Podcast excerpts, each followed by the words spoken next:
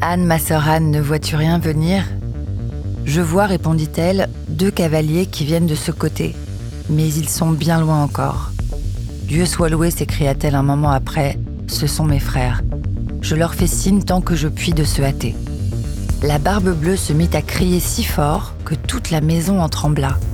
La pauvre femme descendit et alla se jeter à ses pieds, tout éplorée et tout échevelée. Cela ne sert à rien, dit la barbe bleue, il faut mourir. Puis, la prenant d'une main par les cheveux et de l'autre levant le coutelas en l'air, il allait lui abattre la tête. La pauvre femme, se tournant vers lui et le regardant avec des yeux mourants, le pria de lui donner un petit moment pour se recueillir. Dans ce moment, on heurta si fort à la porte que la barbe bleue s'arrêta tout court. On l'ouvrit et aussitôt on vit entrer deux cavaliers qui, mettant l'épée à la main, coururent droit à la barbe bleue. Il reconnut que c'étaient les frères de sa femme, l'un dragon et l'autre mousquetaire, de sorte qu'il s'enfuit aussitôt pour se sauver. Mais les deux frères le poursuivirent de si près qu'ils l'attrapèrent avant qu'il pût gagner le perron. Ils lui passèrent leur épée au travers du corps et le laissèrent mort. Je suis Mathieu Thomé, le frère de Carole, praticienne en développement personnel, coach et exploratrice insatiable. Carole est mère, mariée, divorcée, cadette, orpheline d'une mère qui avait elle-même été adoptée, et comme nous tous, elle a une mère, un père, quatre grands-parents, huit arrière-grands-parents, une famille. Je suis passionnée par l'être humain, l'histoire unique de chacun et notre altérité. Plus j'avance, moins j'ai de certitude, reste celle de l'extension du champ des possibilités. Je suis Carole Thomé, la sœur de Mathieu, praticien en développement personnel, coach et explorateur insatiable. Mathieu est père, marié, divorcé, remarié, benjamin d'une fratrie, membre actif d'une fraternité et comme nous tous, il a une mère, un père, quatre grands-parents, huit arrière-grands-parents, une famille. Ma croyance, c'est que nous sommes tous et chacun créateurs de notre propre réalité. Je suis passionné par la relation, la relation à soi, aux autres, au monde. Et le lave-linge parle justement d'un système de relations dont nous sommes tous issus, la famille. Qu'on ait des frères et sœurs ou qu'on soit enfant unique, la présence ou non de ce lien familial horizontal influe sur notre vie.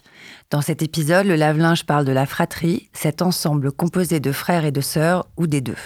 Nous recevons aujourd'hui Isabelle Constant, psychothérapeute formée à différentes pratiques, qui se décrit en quelques mots comme un psy qui parle. Depuis plus de 30 ans, Isabelle accompagne des hommes et des femmes sur leur évolution personnelle. Elle supervise également depuis 10 ans des coachs et thérapeutes dans l'analyse et le perfectionnement de leurs pratiques. Isabelle a réalisé plusieurs interventions au sein de la conférence TEDx Vaugirard Road et intervient régulièrement dans différents médias tels que Psychologie Magazine, Arte, Huffington Post. Bonjour Isabelle et bienvenue. Bonjour. Bonjour Isabelle. Alors au départ, nous t'avons contacté suite à tes deux TED et c'est mhm. toi qui nous as proposé de venir discuter sur un thème qui t'est cher aussi, la fratrie. Alors bien sûr, ça nous intéresse personnellement, Mathieu et moi, mais nous allons l'explorer aussi de façon générale pour tout le monde. Merci d'être là. Euh, ben oui, la fratrie, c'est quand même euh, c'est une sorte de première euh, expérience de la société, du monde, avec des vrais contemporains, des gens à peu près du même âge. Et quel impact, selon toi, ça, cette première représentation du monde et ces premiers liens avec le monde? Parce qu'il y a plein de façons d'être en fratrie, il y a plein de fratries différentes, j'imagine. Absolument. Euh, euh, après, tu as les grandes généralités qui sont euh, autour de la place d'aîné, de deuxième, de troisième, avec ce, truc très particulier de l'aîné qui, pendant, disons par exemple, les trois premières années, va être le, centre du monde des parents. Il va avoir ses parents rien que pour lui pendant trois ans, ça va être trop chouette. Il va, en plus, euh, voilà, c'est évidemment le narcissisme enfantin, donc euh, il trouve ça juste hyper normal que le monde tourne autour de lui et que tout le monde le trouve euh, formidable. Et puis tout d'un coup. Oui, et puis même pour les parents, c'est la première fois qu'ils tombent amoureux de cette façon-là. Hmm. C'est le premier enfant, c'est le premier amour aussi de cette nature-là. Donc c'est vraiment un truc, euh, voilà, bouleversant qui arrive. Et puis, euh, et puis trois ans après, la famille se réjouit en disant ça va être trop chouette, tu vas voir, tu vas avoir un petit frère ou une petite sœur.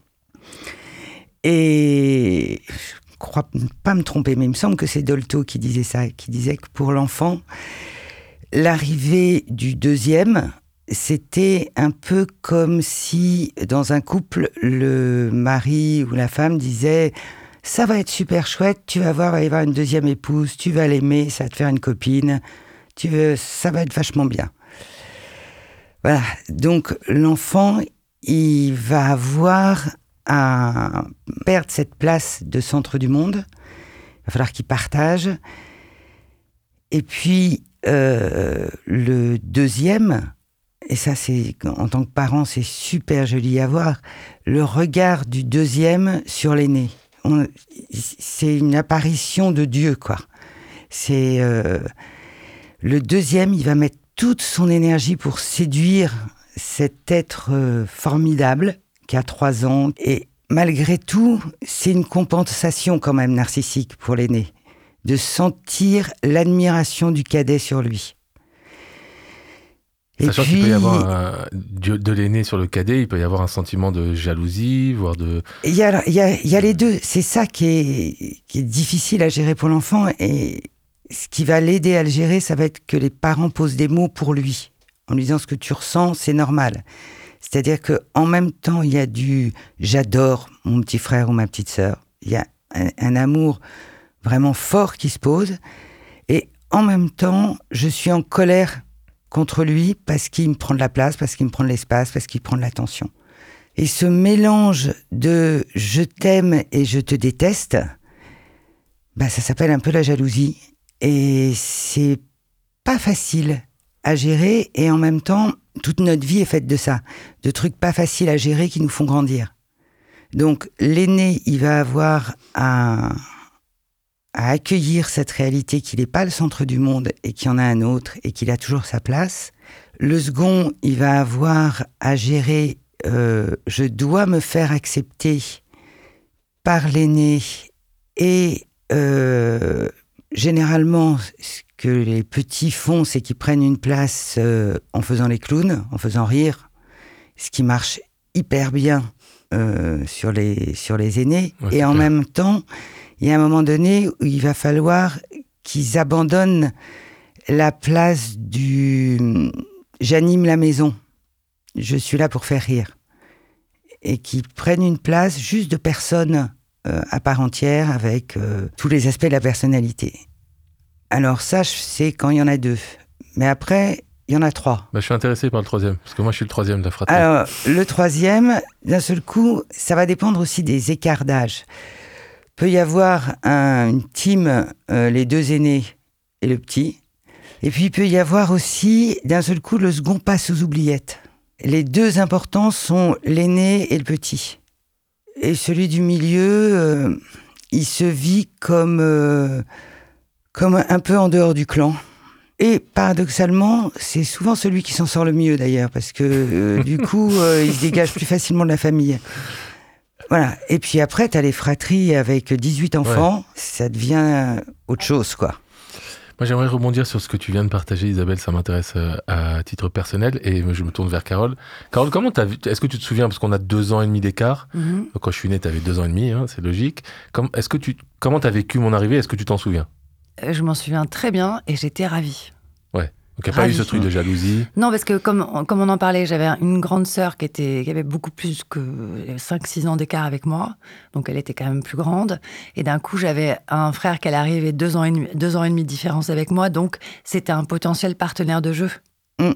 Et puis ce qui arrive, c'est un bébé qui dort et qui mange. Et, ça, ça va durer 6 euh, mois, un an. Euh, c'est long quand on a deux ans et demi. 6 mois, un an. Donc c'est vraiment important de, pour les parents de laisser l'accès, même au bébé, euh, évidemment en surveillant, mais, mais de laisser euh, jouer sur le lit, de laisser se toucher. De les... Souvent des parents font ça pour euh, que le grand de deux ans et demi ne fasse pas mal au petit, il l'empêche d'avoir accès. Évidemment, ça, ça aide et toi, pas tu penses qu'il faudrait qu'il y ait un accès Ah oui, oui. Mais oui, sous, surveillance, évidemment. Mais euh, voilà, un, petite fille de deux ans et demi euh, ou trois ans, elle peut jouer avec son frère de six mois euh, sur le lit. Ils peuvent faire des câlins, ils peuvent. Voilà, oui. J'aimerais qu'on revienne au, grand rôle dont on a mmh. parlé il y a quelques minutes, avec l'aîné, le cadet et le benjamin. Donc toi, tu penses qu'il y, a des, systèmes qui sont préétablis et qui vont être comme, comme fatals Non, je ne pense pas qu'il y ait quelque chose de fatal. Il y a des généralités. Mmh. Euh, l'aîné, par exemple, il va avoir à traverser. Je vais devoir faire de la place, même des fois géographiquement, euh, dans la chambre. Euh, le monde ne va plus tourner autour de moi, va y avoir moins de temps rien que pour moi, donc il va avoir à gérer ça. Après, comment il va le gérer, ça va aussi dépendre de l'attitude des parents, de son caractère, de comment il est. Euh, T'as aussi des... Moi, dans mes patients, j'en ai plusieurs où l'arrivée du frère ou de la sœur, ça a été leur survie en fait. Hmm. C'est-à-dire que la famille, les parents étaient plutôt maltraitants ou pas aimants, et d'un seul coup, euh, l'arrivée du frère ou de la sœur, ça donnait un endroit où ils donnaient de l'amour et ils en recevaient. Et qui se sont construits dans une famille maltraitante de façon à peu près équilibrée grâce aux frères et sœurs. Voilà. Ça, c'est un autre cas de figure. Après, une autre généralité qu'on entend souvent, évidemment, c'est euh, que ce qui va être dit à la petite fille de deux ans et demi, c'est maintenant tu es grande. Et la compensation narcissique, ça va être tu es grande, tu es responsable, tu.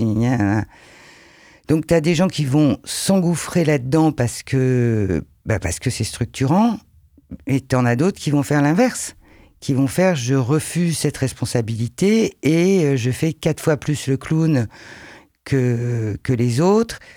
Et comme ça, en même temps, euh, on continue à avoir l'attention sur moi et je vais au contraire être euh, le plus irresponsable du système. La généralité, c'est que l'enfant, il a à faire face à cette réalité. Après, comment il y réagit, là, il y a plein de paramètres qui rentrent en ligne de compte. Oui, parfois il peut même y avoir un effet régressif hein, avec des enfants qui, euh, qui font genre un état bébé alors qu'ils ont peut-être deux ou trois ans. Ouais, pour oui, reprendre une place euh, qu'on leur a peut-être prise, enfin qu'ils ont l'impression qu'on leur a prise. Oui, oui, c'est une façon de, de, se remettre au même endroit euh, ou de repasser, de retraverser quelque chose qu'ils ont traversé et de se renourrir de ça. Après, tu n'as que des cas particuliers. Mm. Donc l'aîné, il va devoir partager, apprendre à partager. Oui, alors que c'est sa donnée de base au second. Il, arrive avec cette réalité. Oui. Et celui du milieu, enfin ceux du milieu, on va dire. Alors, ceux du milieu, ils ont eu un peu à, développer de la séduction pour se faire accepter des aînés. N'est-ce pas, Carole? Et quand arrive le troisième, il y a une sorte de soulagement. Il y a un côté ah, Là, euh, c'est acquis d'emblée. Là, ça y est, je suis dans l'autre position. Et ça, c'est très agréable. Et pour celui du milieu. Pour le Benjamin, est-ce qu'il y a quelque chose qui se répète souvent, dont on peut faire une bah, généralité Le petit dernier, la généralité, c'est que normalement, euh, les aînés partent de la famille avant. Et lui, il va être le dernier à partir de la famille. Donc il va être un peu plus en charge des parents.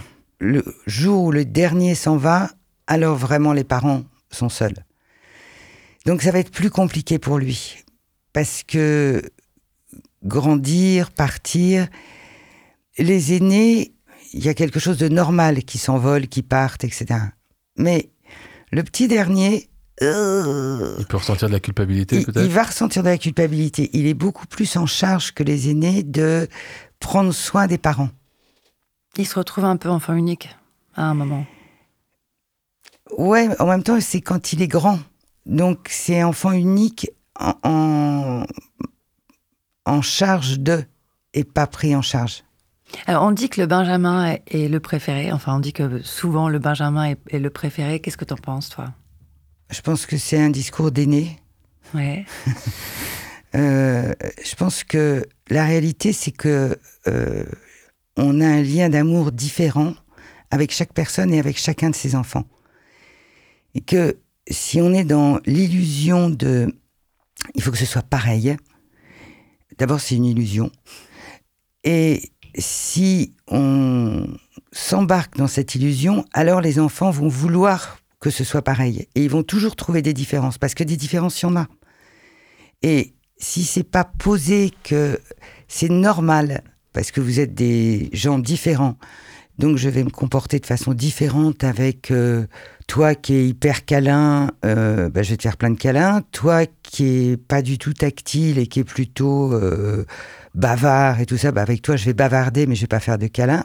Le lien va se poser différemment parce que chaque enfant a son caractère, chaque enfant a, a sa propre énergie qui correspond plus ou moins, même si on aime nos enfants, à un autre caractère, juste de personne à personne. Donc le lien va être différent. À partir du moment où on est dans est-ce que je suis le préféré, c'est qu'on est dans la croyance que ça devrait être égal. C'est un vrai piège de vouloir être le préféré parce que c'est par définition une place instable et que le but c'est d'être aimé, pas d'être le préféré. Tant que tu veux être le préféré, tu es en comparaison. C'est vraiment est-ce que je suis aimé les parents ont un rôle vachement important à jouer dans ce que tu viens de décrire. Et, du coup, bah je me demande si, euh, parce qu'on connaît euh, des fratries qui se déchirent, qui se, dont les membres se détestent, etc. Est-ce que c'est. J'aime pas trop euh, mettre des étiquettes, mais est-ce que la responsabilité, elle vient aux parents? Elle vient à un système plus large? Elle vient. Comment on peut voir des différences de fratrie aussi importantes, en fait? Bah, Ça vient des parents. Mais eux-mêmes, ça vient de leur histoire de fratrie. Oui, tu as des systèmes relationnels où les parents vont instaurer de la concurrence hmm. entre les enfants, vont faire euh, diviser pour mieux régner. C'est une façon de garder le pouvoir en semant la zizanie. Et donc, c'est ça qui se passe. Et c'est ça qui se met en place avec, évidemment, cette carotte qui est d'être le préféré ou le chouchou de euh, maman ou papa. Ce qui est vraiment un leurre, quoi refuser d'être le préféré, exiger d'être aimé. Mais le préféré, c'est un piège. C'est un piège parce que c'est en comparaison, c'est pas nourrissant. D'ailleurs, il n'y a qu'à se le dire. Hein. Je, suis le préféré, ça fait plaisir, mais je suis aimé, ça nourrit pas au même endroit. Mais est-ce que ça viendrait pas des parents, justement, cette histoire de préféré? Qui eux-mêmes peuvent parfois créer des esprits de compétition dans une fratrie. Oui, oui, bien sûr. Et donc, il y a une première place il y a une deuxième place, il y a une dernière place. très souvent, les hum, familles dysfonctionnelles, on va dire, on pourrait dire, mhm. où il y a ça qui se passe. Donc toutes les familles Ouais, plus ou moins quand même. il y a vraiment des familles où on voit que c'est une reproduction de la génération précédente. Il y a un autre truc qui, heureusement, s'estompe de plus en plus, mais c'est les familles où, bien évidemment, les garçons comptent plus que les filles. Hmm. Bah, c'est un peu le cas, je trouve, dans notre culture en tout cas. Euh, nous, on est franco-libanais mm. et dans la culture libanaise, c'est clair que c'est le. Ouais. C'est le cas, quoi, ça c'est sûr. Du côté français aussi. En revanche, il y a une similarité que je vois dans nos familles, c'est que mon père était très proche, de, et, et toujours très proche d'ailleurs de sa sœur, sa sœur aînée.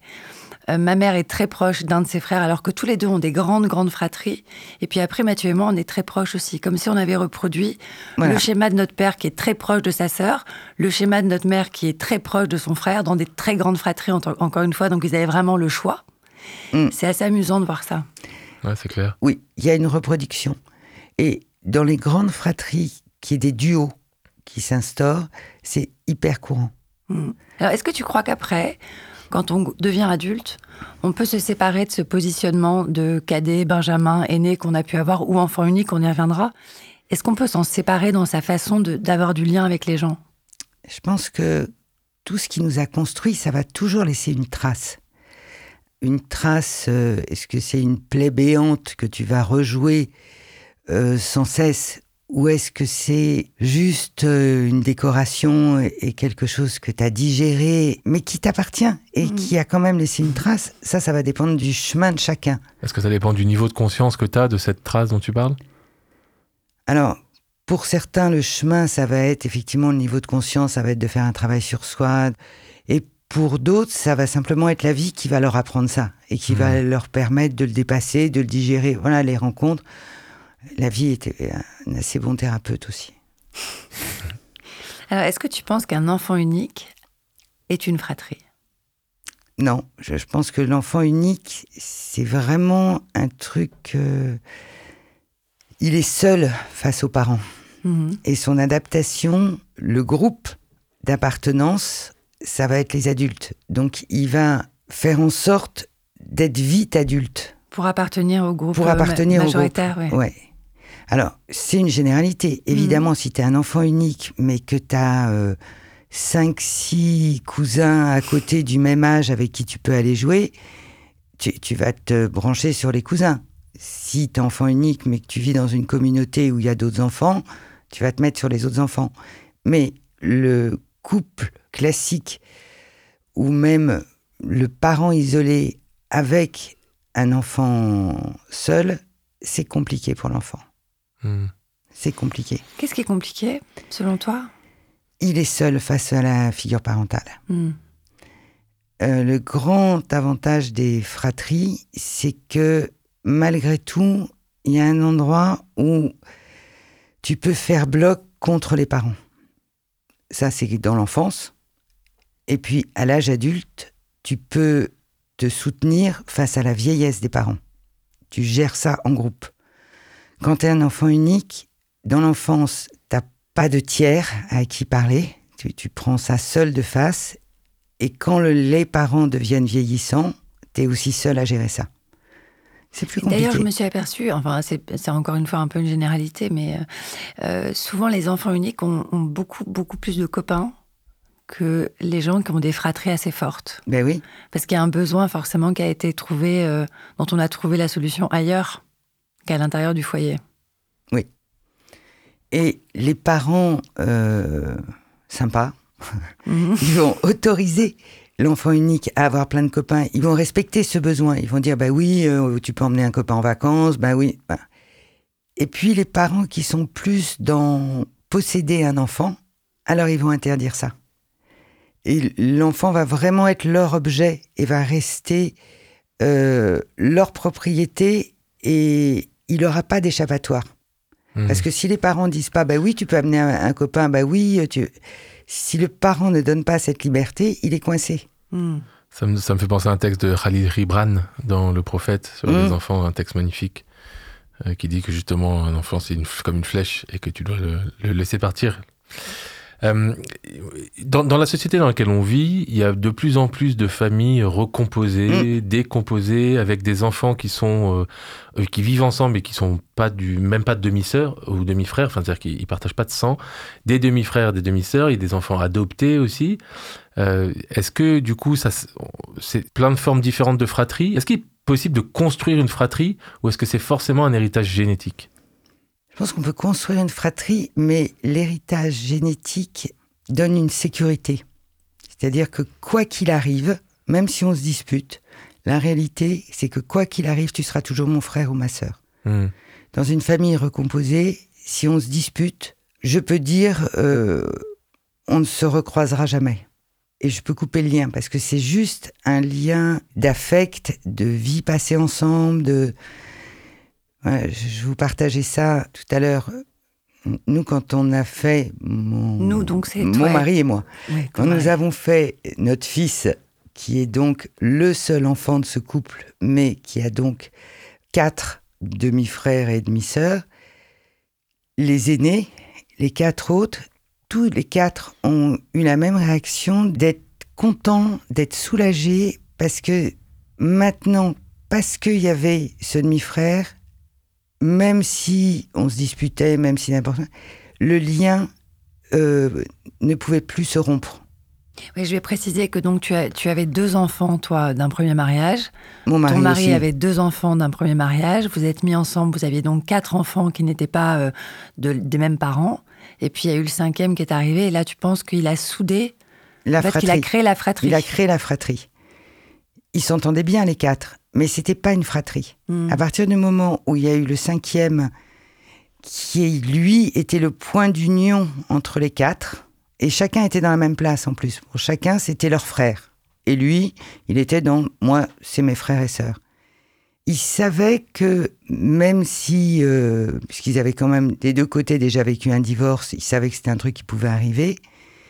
Donc, même si à nouveau il y avait un divorce, de toute façon, ils resteraient en lien, puisqu'il y avait cet enfant, ce frère commun entre tous. Parce qu'ils avaient euh, 13, 14, 15 au moment où il est né, donc ils étaient en âge de nous le verbaliser. Et vraiment, les quatre nous l'ont dit. Et pour les familles recomposées qui ne vont pas faire un enfant, euh, donc imaginons que tu n'aies pas eu ton cinquième, qu'est-ce qu'on peut donner comme conseil à ces familles pour créer une fratrie et sécuriser tout ça sans faire un enfant euh, Alors, tu crées pas la fratrie. La fra- Il y a ça aussi. Euh, on n'est pas obligé de s'entendre avec ses frères et sœurs. Bien sûr, Euh, voilà. on les a pas Il choisis. y a aussi des affinités. Et dans une famille recomposée, pareil. Euh, peut-être que les enfants vont bien s'entendre, peut-être que pas du tout. Et ça, ça leur appartient. Le job des parents, c'est euh, de créer euh, un espace sympa où chacun a sa place. Et après, ça les regarde. On va pas s'occuper de que nos enfants se fassent une bande de copains sympas au collège. Si ça arrive, on trouve ça bien. Euh, là, c'est pareil. C'est le job des parents, c'est de créer un univers sécurisé, sympa, où chacun a sa place. Et si les parents sont dans je veux faire une famille recomposée où tout le monde s'aime et une vraie fratrie, hein, je pense qu'il faut qu'ils aillent regarder, eux, euh, leur rapport à la famille idéale et le deuil de ça, et qu'ils cherchent pas leur membre de ça. Et qu'ils aillent regarder pourquoi ils ont tant besoin que leur enfant leur renvoie cette image de famille euh, formidable. Ok. Voilà. Euh, en, préparant les- cet épisode, euh, je me suis rendu compte de quelque chose, et je crois, Carole, c'est la même chose pour toi.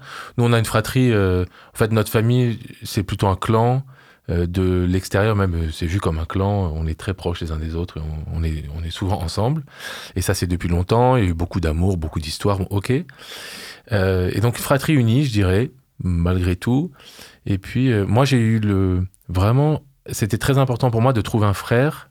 Euh, et donc, j'ai mon ami de- d'enfance que j'ai toujours appelé mon frère de cœur. Oui, Le frère que j'ai choisi. Si je te coupe, man, c'est juste pour dire que tu as Avec- deux sœurs. Oui, t'as Ouais. que des Voilà, sœurs. Il n'a pas de Mais, frère. mais Carole aussi, t'as eu ça.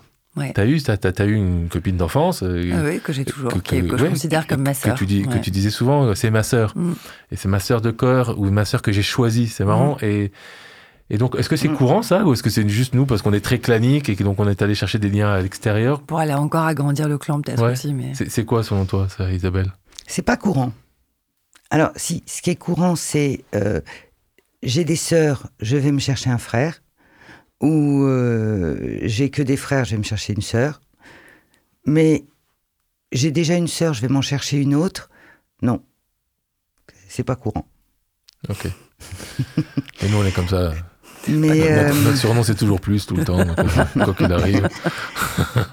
c'est un de nos Et surnoms. Alors, par association d'idées, ça me fait penser aussi, parce que je fais pas mal de constellations familiales, et dans, dans les constellations familiales, très souvent, tu vas poser la, la fratrie. Mm. Et les enfants qui ont été investis, en fait, euh, c'est-à-dire une fausse couche, même un avortement, tu vois, qui a été investi par les parents, il va avoir sa place dans le système familial. Quand on fait une constellation familiale où on pose ton frère, ta sœur, etc. Les représentants. on- comment Les représentants les représentants, il y a des moments où ça marche pas, où ça circule pas, où les gens arrivent avec une demande de je trouve pas ma place, etc. Et tu t'aperçois que si tu rajoutes la fausse couche, euh, devant l'aîné ou au moment où ça a eu lieu, ou, euh, l'enfant mort-né, ça c'est encore euh, plus clair, mais euh, ouais, fausse couche, avortement, d'un seul coup, tout, tout se rééquilibre et tout prend sa place. Et je dis ça parce qu'en fait, l'association d'idées que je viens de faire, c'est l'enfant manquant qu'on va chercher en dehors. Bah, écoute, des, fois, ça, des fois, ça peut être le, le sens. C'est-à-dire que maman a perdu une petite fille, je vais aller me chercher une sœur formidable, et puis ça va faire comme si. Ça, je, te, bah, je, je, le parle comme si c'était conscient. En vrai, c'est pas conscient, ça se fait vraiment hors de la conscience. Et, et du coup, tout le monde est content. Et cette euh, petite fille, elle, elle est contente parce que généralement, euh, elle a envie d'une fratrie et peut-être d'une famille un peu plus aimante. Euh, voilà, ça rajoute une sorte d'équilibre. Ça me parle tout particulièrement, en fait, depuis deux ans, j'ai l'intuition, comme ça, il y a par des différents messages, que j'ai eu un jumeau, moi, euh, mmh. euh, que donc après, il y a le syndrome du jumeau perdu, et donc euh, j'ai essayé de recréer ce lien. D'ailleurs, c'est assez, assez particulier. Depuis que je suis né, bon, je m'appelle Mathieu Thomé, mais depuis que je suis né, on m'appelle Thomas. Euh, et Thomas, euh, la racine de Thomas, c'est le jumeau. Euh, donc c'est assez particulier. Mmh. Et depuis, donc j'ai fait une constellation familiale pour pour mettre ça en lumière et pour me représenter le système de, à ma façon et d'une autre ou d'une autre façon en tout cas. Et depuis, écoute, je sais pas si c'est parce que je fais vraiment très attention à ça, mais on m'appelle beaucoup moins Thomas quoi. Mmh. Et puis il y a un truc énergétique que, j'ai l'impression d'avoir. circule mieux. Exactement. Bah, c'est arrivé quand même récemment avec Stéphane Roger euh, qu'on a invité ici, avec qui on a parlé justement mm. des constellations familiales et qui t'a appelé Thomas et ça faisait effectivement très longtemps. Alors juste pour les constellations familiales, on, raconte un peu à quoi, en quoi ça consiste en quelques mots parce qu'on a fait un épisode là-dessus, mais juste pour replacer un peu cette pratique. De, de symboliser une problématique. Les gens arrivent avec une problématique et on propose à la personne une représentation de sa problématique, soit avec, si c'est une problématique autour de la famille, ben, il va représenter sa famille, et il va placer dans l'espace des représentants, c'est-à-dire d'autres personnes du groupe, en les désignant comme tu es mon père, tu es ma mère. Et le thérapeute va travailler avec ce système. C'est très étonnant, c'est comme si, c'est au euh, niveau énergétique, je ne sais pas comment... Euh, le parler autrement, mais euh, c'est comme si les représentants devenaient les porte-paroles de, l'inconscient de celui qui les a posés. Donc on se met à travailler avec ce système dans lequel à un moment donné on fait rentrer euh, le client, le, protagoniste, et tout le travail va consister à ranger, à déplacer les trucs, à faire en sorte que l'amour circule entre toutes ces personnes. Et pour ça, on va faire dire ce qui est, en fait. On va faire dire la réalité. Et des fois, euh, d'ailleurs, c'est très marrant, quoi. La personne va poser sa fratrie et sans même s'en rendre compte, alors tous les autres vont s'en rendre compte, elle va laisser une place vide. Elle va les mettre en ligne, puis il va y avoir une place vide. Et donc, en toute logique, le thérapeute va poser la question en disant Mais entre ton frère et ta sœur, euh, il y a eu quelqu'un là euh, Il dit Ah, bah oui, il me semble que. Il y a eu une fausse couche ou. Euh, ok, alors prends quelqu'un et mets-le à cet endroit-là, à cette place vide. Et à partir du moment où il y a une personne dans cette place vide, eh bien, l'énergie, elle change. Les représentants, ils, disent Ah, bah ouais, je suis mieux. Alors, euh, justement, je me suis souvent posé la question de savoir si Mathieu avait eu un frère et s'il avait été vraiment différent. Et donc, ma question, c'est est-ce que tu penses que d'avoir des frères ou des sœurs, vraiment donc genrés, est-ce que ça a une influence dans la vie d'après adulte Ah ouais.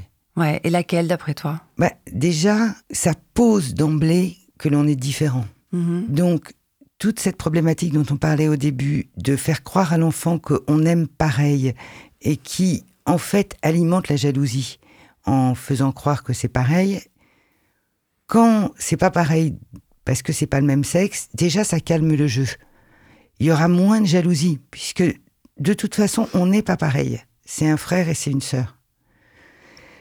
Donc, la relation peut être plus saine, parce que la comparaison, elle est faussée dès le départ.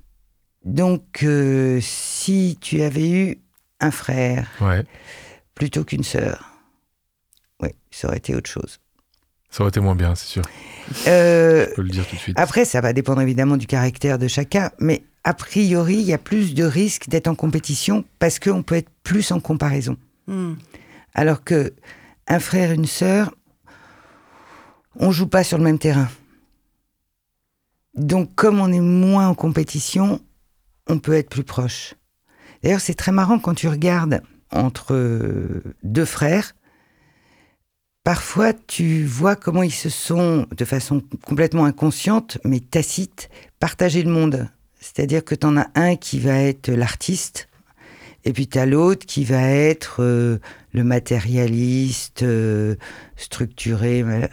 C'est-à-dire que chacun Hmm. s'est défini un domaine Une sorte de pacte euh, inconscient. Voilà. ouais. et avec euh, des fois des phrases qu'on entend qui sont euh, incroyables, quoi, du genre euh, tu te rends compte, euh, mon, mon frère ou ma sœur, vraiment un pique tout, j'avais commencé à faire du dessin, bah, c'est inscrit un cours de dessin. Et, ouais, enfin, il y a plein de gens inscrits en France à des cours de dessin. Ils te volent rien. D'un seul coup, ma sœur ou mon frère ne respecte plus ce truc tacite qui est si je fais un truc, elle n'a pas le droit de le faire. Et à l'inverse, dans une fratrie, il peut aussi y avoir des éléments de la fratrie, donc des frères ou des sœurs, qui vont rester à un niveau euh, qu'ils imaginent ne pas déranger Mm. pour les autres. une, une façon de, de prendre soin qui. Voilà, je ne vais pas le dépasser. Hmm. Euh, Ou alors ce sont des alliances avérées, c'est-à-dire des associations, euh, euh, des gens qui vont monter des boîtes ensemble entre frères et Mm. sœurs. Ou... Et donc là, c'est acté. Mais c'est vrai que cette, cette rivalité-là, je la constate en tout cas au, au sein de ma clientèle, entre frères-frères ou sœurs-sœurs. oui, moins je entre n'ai frères pas de cas entre frères-sœurs, non, effectivement. non. ouais. Et, euh, et des fois, avec ce truc de. Surtout quand il y a peu d'écart, si d'un seul coup le, le deuxième, le plus jeune, devient plus brillant scolairement que le premier, Mm. ouais, il se met même à la rattraper scolairement, il y a une sorte de culpabilité qui peut émerger et qui peut amener à, se rabaisser. Et euh, souvent, on parle des, projections parents euh, du père ou de la mère sur, euh, le patron, sur, sur la hiérarchie.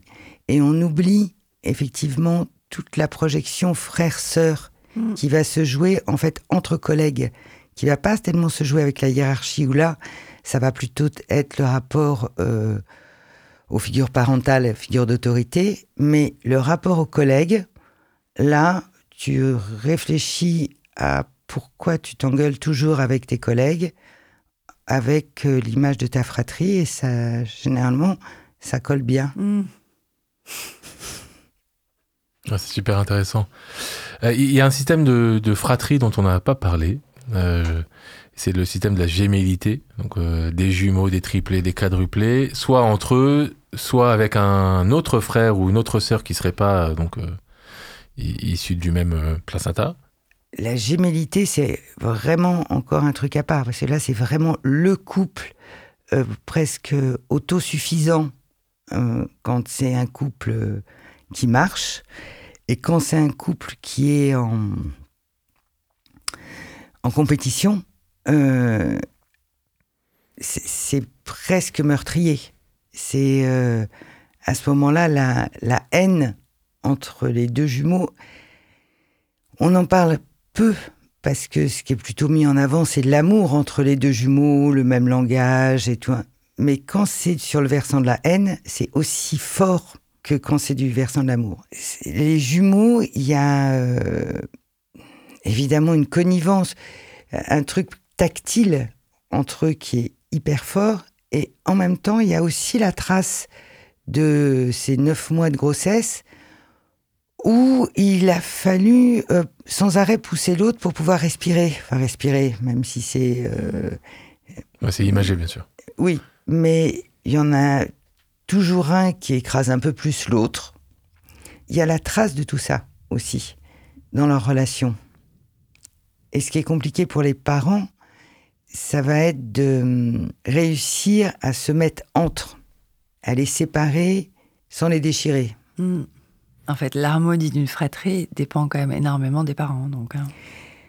Elle dépend des parents euh, avec cette idée que la fratrie, elle va bien s'entendre si c'est elle qui décide de bien s'entendre. Mais si c'est les parents qui disent vous devez bien vous entendre, c'est louche. Et ça, traduit quoi selon toi? De la part de... du, parent ou des parents qui voudraient... Quand tu dis c'est louche, euh, ben, ça, traduirait quoi?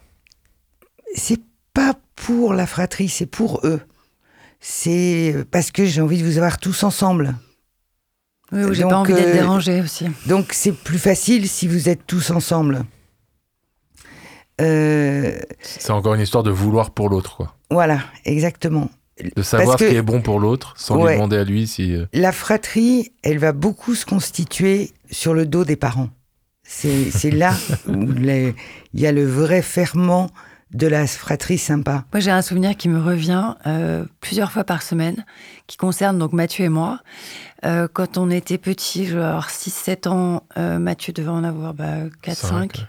Nos parents ont divorcé dans, ils sont remis ensemble après, c'est encore une autre histoire, mais ils ont divorcé de façon extrêmement violente. Et je me souviens très bien que Mathieu et moi, on jouait aux pirates.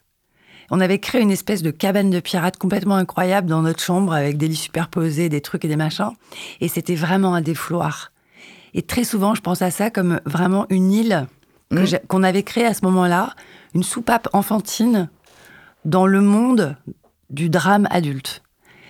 Et c'était vraiment euh, un endroit de ressources qui encore me porte aujourd'hui, hein, alors que c'était il y a quelques temps. Je mm. ne je me souviens pas du tout, moi. Mm. Pourtant, tu te marrais bien. Mais je te fais confiance. Mm. Est-ce que selon toi, il existe une fratrie idéale?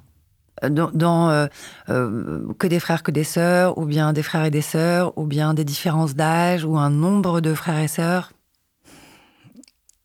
Non, t'as pas de société idéale.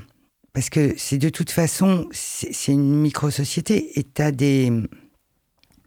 Ça va dépendre de la personnalité des, des gens, de l'âge, de. T'as les pièges à éviter.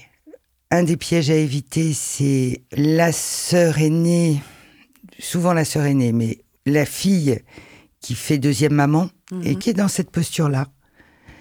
Euh, de la même façon, le fils qui devient euh, couple séparé, qui fait euh, l'homme de la maison, qui se met à avoir du pouvoir sur ses sœurs et qui prend cette place-là, tous ces dérapages de place en fait. Et puis, adulte, avoir de la relation entre frères et sœurs indépendamment des parents, que ça ne passe pas toujours par les parents. Plutôt la communication se fait en direct entre frères et sœurs, mieux c'est. Et dans le monde d'adultes, donc euh, les fratries adultes, comment est-ce qu'on pourrait faire pour que ça fonctionne quand ça ne fonctionnait pas petit Selon toi, hein? je sais en parlant de l'enfance, en, allant parler, en allant reparler de ce qui s'est passé. Moi, j'ai eu plusieurs fois des gens qui avaient été euh, vraiment martyrisés mhm. par les grands frères ou les grandes sœurs, mais et que les parents ont minimisé, ont pas vu ça des gens qui ont été sous la coupe des aînés, qui leur ont tapé dessus, qui les ont manipulés. Évidemment, pour qu'il y ait une relation saine à l'âge adulte, il faut que celui qui a été en position de harcèlement ou de tortionnaire reconnaisse vraiment le dommage et en soit vraiment navré. Et mm. pas simplement dire, oh bah ouais, mais on jouait. Donc, du coup, c'est les membres de la fratrie concernés qui doivent rétablir le dialogue et aller revisiter oui. Euh, ces moments ensemble. C'est pas un, un, seulement qui pourrait, euh, par, par exemple, par l'intermédiaire d'une constellation familiale qu'on en parlait, remettre de la fluidité et de l'amour. Non, grâce à la constellation, il va comprendre des trucs. Mais après, dans la réalité, il y a à aller poser des mots. Et puis, je sais pas, euh, ta petite sœur que tu as torturée les dix premières années de sa vie, euh, même si tu lui dis je suis désolé, peut-être qu'elle n'a pas envie hmm. d'être en relation avec toi. Il faut l'accepter. Mais il y a des fratries où la violence non dite, la violence qu'il peut y avoir entre les parents, qu'il y a dans le système familial, ça va être reproduit dans la fratrie. Mais ça va être reproduit à l'état brut. C'est-à-dire que les systèmes de domination, de violence qu'il y a dans, dans la famille au sens large, les enfants, ils vont le jouer en vrai. Avec des niveaux de domination qui sont bien plus importants. Avec des niveaux de domination. Un enfant de 4 ans et un enfant de 7 ans, un enfant de 2 ans, un enfant de 10 ans. Enfin, ces différences d'âge sont. Euh, on n'a pas les mêmes moyens à ces âges-là. Hein. Ça, va vraiment être hyper violent. Alors, moi, j'aimerais qu'on revienne sur le, le mot fratrie, qui vient quand même euh, étymologiquement du mot frère. On est loin de. de la sororité. De la sororité. et. Euh, Qu'est-ce que tu en penses, toi, de ce... Est-ce qu'il n'y aurait, pas un mot qui pourrait remplacer ce mot fratrie? On parle beaucoup d'adelphité en ce moment. Donc, ce qui est une sorte de mélange entre euh, fraternité et sororité, où il n'y a pas de genre? En anglais, on dit siblings. C'est un mot non C'est un débat que je trouve complètement sans intérêt, en fait. Merci. Écoute, au moins, c'est clair. C'est pas la question qui est sans intérêt, c'est le débat. Ouais. Donc, si on n'a que des sœurs, on appelle ça quand même une fratrie. Bah ouais. Est-ce qu'il n'y aura pas quelque chose d'un peu incohérent, ou en tout cas qui ne ressemble pas à la réalité? Qu'est-ce qu'on pourrait imaginer comme mot? Mes frangines. Ouais. On dit une fratrie de filles, c'est quand même incroyable. Ben oui. Mais euh, voilà, la langue française et beaucoup de langues sont faites comme ça. Le, masculin a parfois un sens de l'humain dans sa globalité. Tout à fait. Mais là, on parle quand même du mot frère. Moi, j'aimerais bien connaître, Isabelle, ta lecture, comme ça, euh, spontanée, d'un frère et d'une sœur qui créent un podcast autour de la famille. Et quelle est ta lecture de cette fratrie, de cette... ce dont je suis sûr, c'est que ça a un sens. Ça, c'est sûr que ça a un sens. Lequel, je n'en sais rien. Il peut être divers. Ce qui est sûr, c'est qu'il est positif. C'est pour faire un truc chouette. Merci Isabelle d'avoir accepté notre invitation et de nous avoir partagé ton expérience sur le sujet de la fratrie. Si tu avais un seul conseil à donner pour explorer ces liens au sein d'une fratrie, quel serait-il? Là maintenant tout de suite Parlez-vous. Parlez-vous et parlez, ça c'est super intéressant, parlez ensemble de votre enfance en dehors des parents. C'est très apprenant de se rendre compte que son frère ou sa sœur n'a pas vécu la même enfance. Alors qu'on a les mêmes parents, on a vécu dans le même lieu, et d'un seul coup, ça nous fait comprendre que la réalité, c'est une construction, et que le regard de l'autre sur les mêmes scènes, c'est un autre point de vue. Et ça, c'est une richesse de la fratrie. Parce que c'est plein de points de vue. Et ça amène un petit peu d'humilité sur la réalité. Et ça amène aussi de la liberté sur, mais en fait, j'ai plein d'images et je peux peut-être construire un autre film avec ces roches-là. Hmm. Merci beaucoup. Et merci Isabelle. Alors pour te contacter, il y a ton site isabelleconstant.unblog.fr et il est également possible de regarder tes deux interventions euh, pour TED sur YouTube et sur le site de TED. C'était très intéressant et merci pour ça. Et comme à chaque fin d'émission, on va terminer avec le jeu du lave-linge. Tout à fait. Yes. Donc on a posé six cartes sur la table, face cachée. Chacune d'elles propose d'ajouter un membre en plus à ta famille existante. Donc la proposition est la suivante. Tu tires une carte, tu nous la lis et tu finis la phrase. Alors, si je devais choisir une grand-mère en plus, une grand-mère en plus, je choisirais... Bon, elle serait pas très contente, hein, mais Meryl Streep comme grand-mère, j'adorerais. Pourquoi Meryl Streep? J'adore cette femme. Je la trouve hyper belle, hyper intelligente, euh, formidable. Donc, si. Alors, grand-mère, c'est pas la place la plus géniale, mais. Mais si j'avais un moyen de la faire rentrer dans ma famille, euh, je suis d'accord. Mais je trouve ça génial ce que tu dis, parce que tout à l'heure, on était assis en face l'un de l'autre pour préparer, et je me disais que tu ressemblais à Meryl Streep. C'est quand même ah incroyable. Ben voilà, j'adore le, charisme de cette femme, je la trouve vachement bien. Quoi. Donc voilà. Merci beaucoup Isabelle. Merci beaucoup Isabelle. Merci à vous de m'avoir reçu. Et à très bientôt pour un nouveau lave-linge. À bientôt, au revoir Carole. Au revoir Mathieu. Le lave-linge est un podcast original créé, produit et réalisé par Jérôme Alquier pour Engel et les Tomés.